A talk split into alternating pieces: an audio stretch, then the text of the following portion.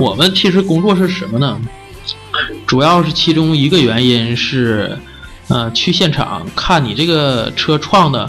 是真的是假的，啊啊，就是属于鉴定对，如果你要是两个认识的朋友想想修车，换个前杠、后杠什么的，你们互相撞一下，这个是不是可以有个名词叫炸保啊？叫骗保。啊，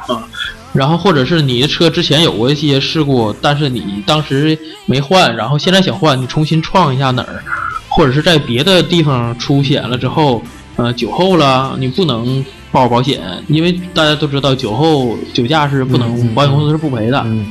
然后如果被警察、交警知道，就可能还会有其他的处罚。那你这个要是经常是一个站在边缘性的职业，就经常容易被收买啊。嗯对啊因为把你收买好了，我就可以换很多件儿。啊，对，然后他们如果出现刚才那些情况呢，然后他们可能就在以后会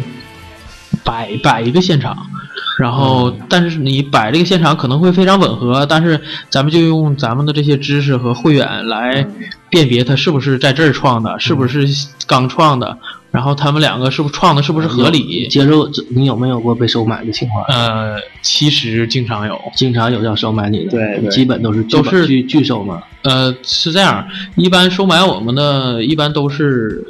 修理厂。如果一个车出了事故，然后他当时没报保险，想后报保险，然后想在 A 的